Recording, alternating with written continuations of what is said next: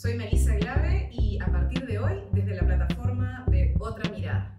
Hoy día comentaremos dos noticias vinculadas al Congreso de la República. Sí, ya volvieron y ya están tomando decisiones que merecen nuestra atención. Hoy estamos en una situación muy peculiar. Tú, yo, todas y todos estamos en medio de una cuarentena, estamos en casa, pero eso no quiere decir que demos cheque en blanco a nuestras autoridades ni que renunciemos a nuestra capacidad de crítica y de fiscalización a quienes hoy están tomando decisiones, dos de las cuales creo que merecen nuestra atención vinculadas al Congreso. La primera es que se ha promulgado la ley 31012. ¿Qué cosa es lo que dice eh, esta, esta ley? Dice formalmente que declara una exención, es decir, que lo saca del marco del Código Penal, declara una exención de responsabilidad al personal de las Fuerzas Armadas y la Policía Nacional del Perú que causen lesiones o muerte en el ejercicio de sus funciones.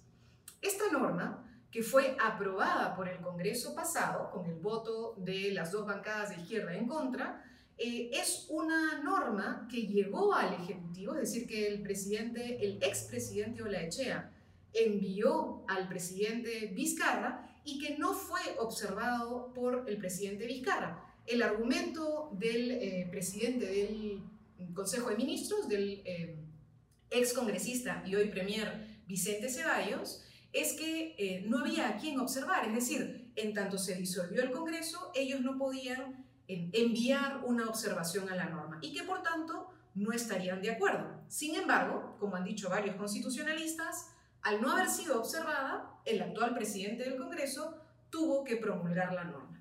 Lo cierto es que este proyecto de ley originalmente tenía una opinión en contra de la Defensoría del Pueblo, del Poder Judicial y del Ministerio de Justicia. ¿Por qué? Porque impide la investigación preliminar del Ministerio Público en caso de lesiones o de muerte e impide la detención preliminar por parte del Poder Judicial. Es decir, de alguna manera prepara un posible terreno para la impunidad y eso es algo que no se puede permitir. No se puede permitir además por la historia de nuestro país. Varios organismos de derechos humanos se han pronunciado en contra de la promulgación de esta ley, han llamado la atención además para decir que no es una ley para el estado de emergencia. Ojo, no, sería una ley general, es decir, para el comportamiento y el funcionamiento en cualquier situación de las Fuerzas Armadas y la Policía Nacional del Perú. Por eso es que Incluso se han mandado comunicaciones y alertas sobre esto a la Corte Interamericana de Derechos Humanos. Frente a esto, la congresista Rocío Silva Santisteban, vocera del Frente Amplio, ha anunciado que su grupo parlamentario presentará un proyecto de ley para derogar los artículos más complejos de esa norma, dado que, eh, dice la parlamentaria, el proceso de inconstitucionalidad demoraría mucho más. Ojalá este Parlamento y la composición política de este Parlamento entienda la, gravitancia para un país como el nuestro, con la historia que tenemos, de la urgencia de derogar esta ley, insisto, la ley 31012 o la ley del gatillo fácil, como le han dicho algunas personas y algunos representantes de organismos de derechos humanos. Eh, en segundo lugar, está la decisión del Parlamento de el cuadro de comisiones. Eh, hay una instancia que se llama la Junta de Portavoces, que suele tener reuniones eh, secretas en el sentido de que son las únicas reuniones que no tienen cámara de televisión y que no son visibles, sino que solamente son para trabajar los acuerdos, que ha definido un sistema de reparto de comisiones. El congresista Chacón, eh, Fernández Chacón, conocido por varios de nosotros como cochero, ha llamado a este proceso la nueva repartija del Congreso. ¿Por qué? Pues porque eh, nuestros parlamentarios han decidido ponerse de acuerdo en una entrega de comisiones que de alguna manera sorprende. En primer lugar, habría que recordar, son 24 comisiones las que tiene el Parlamento y de estas 24 comisiones, los grupos, por el, por el número, por su tamaño, reciben un número de comisiones y entre todos se ponen de acuerdo de a quién le toca qué. ¿Quién ha sido el gran ganador? Alianza para el Progreso. ¿Por qué? Porque de las cuatro comisiones que tiene, tiene dos que son de las más importantes en el Parlamento de la República. Primero, la Comisión de Constitución, creo que todos nosotros, Todas nosotras recordamos lo que fue, por ejemplo, la congresista Bartra como presidenta de la Comisión de Constitución y que esa comisión es la que tiene el peso más fuerte en toda la discusión de materia electoral. Así es, amigas y amigos, a partir de ahora, la Comisión de Constitución en manos de Alianza para el Progreso será quien defina qué reglas de juego van a tener las organizaciones políticas a partir de las elecciones del 2021. Determinará qué cosa de la reforma pendiente se va a implementar, cuáles de las normas que requerían algunas modificaciones simples se harán y eventualmente cuáles no. En segundo lugar, Alianza para el Progreso también tiene la Comisión de Presupuesto. Esta comisión es una comisión que tiene un poder bien grande, porque es la que va a determinar el reparto, no solo a nivel del gobierno nacional, sino de los gobiernos locales.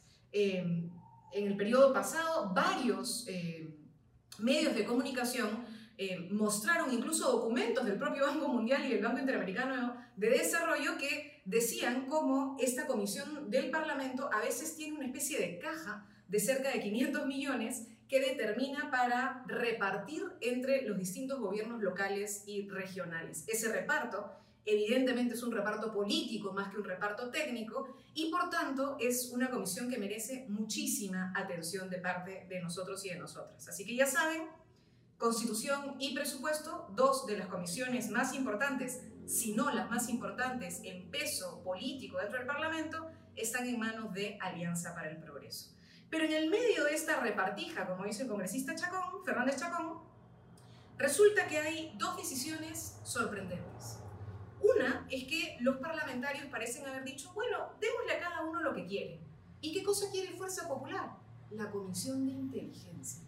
Así, algunos de nosotros inmediatamente recordamos, se nos escarapeló la piel el Servicio de Inteligencia Nacional, el señor Vladimiro Montesinos y su historia con el Fujimorismo, pues bueno, aparentemente Fuerza Popular pondría a la señora Marta Chávez como presidenta de la Comisión de Inteligencia, una comisión que recibe información súper delicada de parte de los organismos de inteligencia del país y a la que le tiene que rendir cuenta el Ministerio del Interior y el Ministerio de Defensa eh, y que, en fin, imaginamos varios qué cosa podría ocurrir. Una comisión que tendremos que estar mirando, revisando eh, y que eh, creo que requiere, por supuesto, atención fundamental de los medios de comunicación. Pero tenemos otra. UPP tiene la Comisión de Fiscalización y sus voceros insinúan que el señor Edgar Alarcón Tejada, congresista por Arequipa, sería el presidente de esta comisión. El señor Alarcón, hay que recordarlo, fue un cuestionado contralor en nuestro país y que en el año 2017 se le retiró de la Contraloría, se le removió del cargo por un conjunto de potenciales irregularidades y el Congreso, instado por la opinión pública, lo retiró del cargo. Eh, cabe recordar, además, que el señor Alarcón tiene seis procesos, no uno, ni dos, ni tres, seis procesos de investigación en el Ministerio Público y algunos de estos procesos tienen que ver con manejo económico de recursos de la propia Contraloría. Eh, sorprende, sinceramente, que este Parlamento haya decidido en el reparto de comisiones otorgarle a UPP la comisión de fiscalización, siendo que UPP está anunciando o en los rumores de los pasadizos del Congreso se sabe que sería el señor Alarcón. Entendemos que el Partido Morado ha presentado un proyecto de ley para que eh, las personas que tienen procesos de levantamiento de inmunidad, es decir, que el Ministerio Público los está investigando y que por tanto va a haber que levantarles la inmunidad, no sean eh, presidentes em, dentro de comisiones que ejercen control parlamentario. La verdad, algo de sentido común que ojalá este Parlamento apruebe y de esta manera evitemos que personajes cuestionados puedan hacer ejercicio de control, sobre todo cuando aún tienen que rendir cuentas. Em, el Congreso de la República y en general las autoridades en el país tienen que saber que la ciudadanía en este momento tiene una restricción de, de, sus derechos, porque estamos en un estado de emergencia. Varios de ellos tienen que ver, como hemos visto, nuestro derecho a la movilidad o a la libre reunión, pero no tenemos restringido nuestro derecho a la conciencia, al seguimiento